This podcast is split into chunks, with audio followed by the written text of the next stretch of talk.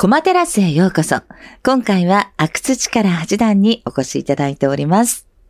あの、事前にちょっとアンケートにお答えいただいて、棋士にならなかったらどんな職業にという質問をさせていただきましたら、はい。会社勤め以外協調性がないからっていう、はいはい お答えをいただきました。あの、棋士の世界でもでもやっぱり先輩がいたりとか、さっきのまあ師匠がいらしたりとか、後輩とか、そういうこう縦のつながりってどんな感じなんですか？そうですね。まうんあなんかまあ、まあちょっと体育会系的な、はいはいまあ先輩のうん。言うことは絶対というか、まあ先輩が基本かなり強いというか、ええそうなんですね。っていう感じの社会ではあると思うんですけど、はい。ただ、しょっちゅう顔を合わせるわけではない。そうか。同じね、あの部屋でデスク並べてるわけじゃないですからね。そうですね。毎日行くわけでもないし、はいはい対局の日が全然違ったら、うんまあ同じ棋士でも1年以上会わない棋士とか、まああ結構よくいるんで。へえ。結構あの、お若い頃は生意気盛りな時期も終わりになったと、はい。はい。漏れ聞こえてまいりましたあ。そうなんですね。あんまりちょっとね、蓋をしていきたいんですけども、今更無理ですね。はい。なんかあの、その念願だった騎士になられて、はい。えさっきもね、ちらっとお話ありましたけど、阿久津さん的には、ちょっとなかなかエンジンかからなかったみたいな時期があって、その時にちょっと声をかけてくださった方がいらっしゃるんですよね。そうですね。んんまあ、棋士に、まあ、なった年齢の割に、はいはいまあ、初めの2年、3年ぐらいとか、まあ、勝ち越してはいるんですけど、はいまあ、成績的にはちょっと微妙というか、ええそんな時に鈴木大輔九段が、はい。もうちょっと真面目にやったらって言ってくださったわけですか？あ、そうですね。うんはい。なんか、まあ、食事に行ってる席か、はいはいはいなんかそういったうんところかなんかで、はい。行っていただいたことはありますね。はいまあ、鈴木九段は、あの、うん奨励会の時から練習将棋をさせてもらったりとか、ああ、じゃあ結構お世話になって。そうですね。研究会や遊びにも誘っていただいたりとか、食事連れてってもらったりとか、うんうん。まあ、そうですね。まあ結構、あの、その若手の棋士とか奨励会員からすると、まあなんか、そういう面倒見のいい兄貴分的はいなはい。感じの棋士なので、まあ、その阿久津さんのことをね、思って苦言を呈してくださった鈴木九段に対して、はい鈴木さんにはいつでも勝てるんで。って言ったとか言わないとか。あ どういうお気持ちだったんあ、ですか？いやいや、自分がそういう後輩いたら殴りますね。手が出るかも。もうなんか、あの、生意気以外の何者でもないですよいね。やいや、まあ、そそんな感じで多分言ったでしょうね。まあ先生クラスにはみたいな。なんかなんかその、でも結局鈴木九段には大変お世話になって、結婚される際に仲人を務めていただいて、あ、そう、そうですね。うんうんはい。あの、祝辞を、挨拶をお願いしましたね。はい。えーその時になんか、私が目指しているのは羽生さんクラスの騎士であって、鈴木さんクラスではありませんっていうふうに、あの、おっしゃったっていう証言がありますけれども。あの、そう、まあ、ニュアンス的にはそんなような感じのことを、はいはい鈴木、あの、大輔さんに話をしたっていうことを、えええーその祝辞の時でばらされましたね。羽生九段にも来ていただいてたんですけど、なんか、大概の人はもう爆笑というか、ー なんか、な、血気盛んな感じですか？ちょっと目の前の勝ちを取りに行くみたいなことですか？うーん、まあ、将棋にまあ、自信だったりとかやる気は持っているけど、はまあでもなんかこうね、まあ思ったほどやってない時に言われて言い返したくなっちゃうとか、そうか。まあ、ある意味ちょっと痛いところ疲れるっていうか。痛いとこ疲れてるようなところもあったんじゃないかなと、今にして思えば多分いろいろありますし、まあ本当に。に思ってるっていうところもあったのかなとか、いろいろな。でもななかなか聞かれてたら怒られ、また怒られそう。いや、あの、普通の企業ではね、例えば上司から、あの、新人の阿久津くん、ちょっと、君、もう少し真面目にやったらって言われて、なんかそういう、こう、なんて反論というか、いや、そうですね。そういう時にね。普通の一般社会だと考えにくいですね。ねこう心配してというかね、いろいろこう、はいはいはい。声をかけてもらってる人に なかなか、あなたぐらい興味ありませんみたいに言われても。あなたレベルの人に言われる筋合いはありません的な。いや、恐ろしい 本当ですね。ですよね。本当よく、あの、今まで無事無事ね。生きてこれたというか。でもあの、将棋界のすごいところは、やっぱそういうまあ、鈴木九段とも対局されることがあって、はい。ね、対等に立ち向かうことが、場面があって、その辺ってやっぱり普通の、それこそ一般社会だとあんまりないですよね。ない。確確かにまあ、不思議な世界というか、うんええうんまあ、仲がいいというか、はいまあ、そうですね。交流がある人でもやっぱ対局が決まると、ちょっとピリッとするんですか？ねピリッとして、あんま喋らなくなったりとかして、まあ、対局終わったらまた普通に喋るとか、まあ、それこそ鈴木九段とはい、はい。何局も指してますけど、うん。まあなんか結構大きめのところで対局するときは、なんか2、3週間くらいほぼ目を見ても、なんか会っても挨拶もぐらい、軽く会釈するぐらいとかで、え、それは阿久津さんがそうなんですか？じゃなくて。お、互いに、鈴木九段の方も、ええ。なんかその時なんかあの、朝日オープンの挑戦者決定戦とかでもなんか一番上、はい。勝ったら挑戦者みたいなうん。対局が決まった時は、かなりピリピリしたのを覚えてますね。ああ、そうですか。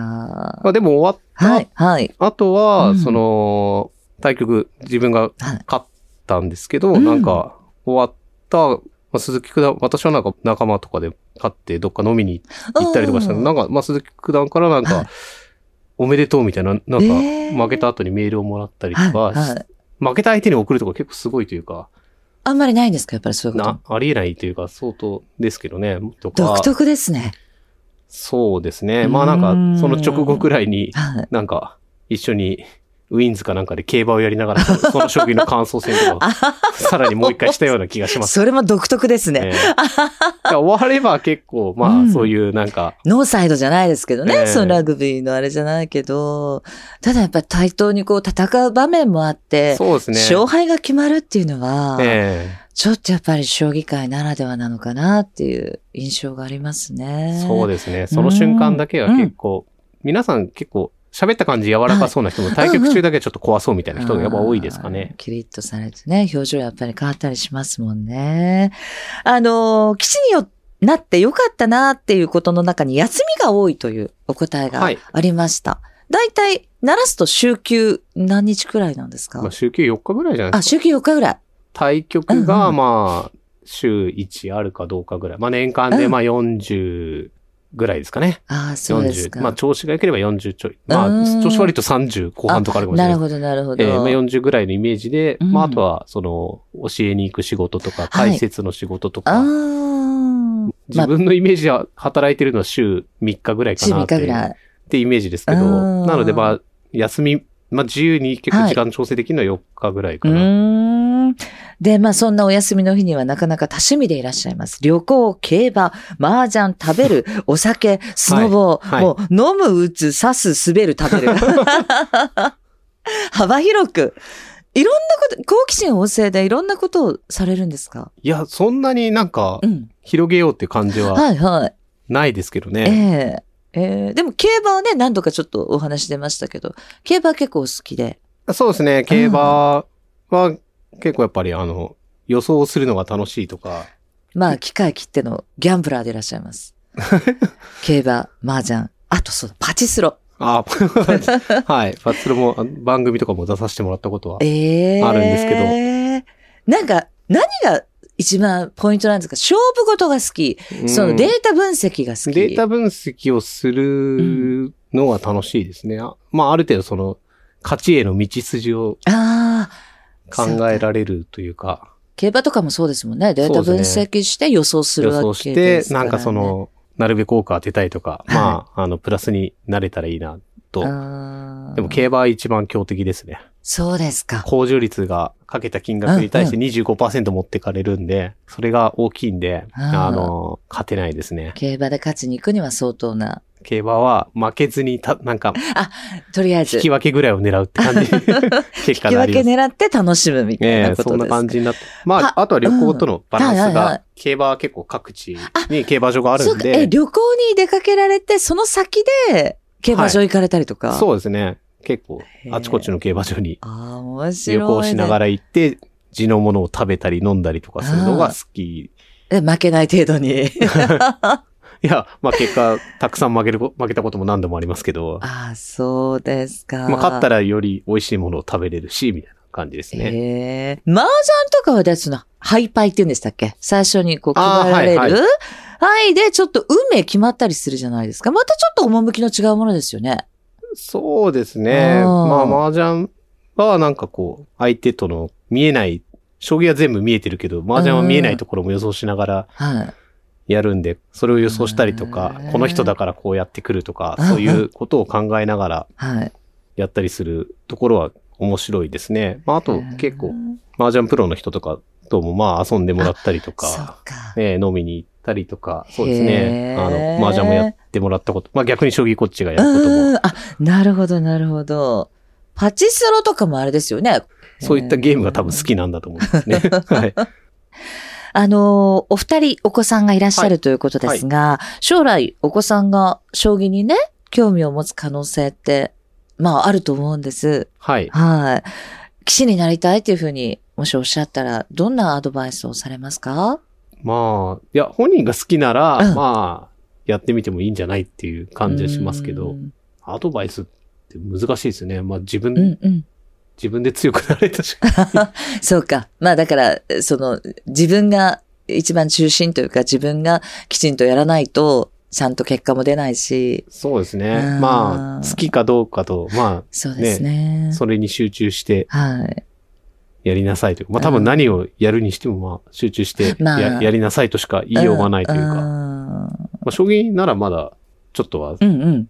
どういうもんというか、はいどういう世界かわかるから言いやすいですけど、うん全然違うことを目指した時なんて、親のアドバイスなんて、まあそうですね。もう本当に100がやって1になしだと思うんで、も う大体分かってもいないのに、ああでもない、こうでもない、言ってもよくなさそうだから。まあ、一生懸命 やりなさい以外うん、言うことあんのかなと。まあだから、阿久津さんの、まあご両親がそうであったように、まあ黙って静かに見守るじゃないですけどね。まあそういうふうにえなるのかもしれないですね。もしかしたらそうですねなんかま自分はそれが、それで良かったかなと思うんで、うんうん。うん、同じようなこの血統というか血筋とかはいはいはい考えると、まああまりうるさく言い過ぎても良くないかもしれないんで、そうですね。なるべく、ううんん、まあ、言い過ぎないように、うんと思ってますけど、はいまあまだ子供ちっちゃいんでどうなるか全そう然わかんないですけど、ですよね。まだ6歳と3歳。あ、そうですね。はい。もうすぐ6歳と3歳なんで。ね。はい子育てにも参加をしつつ。あそうですね。まあ、参加というか、まあ、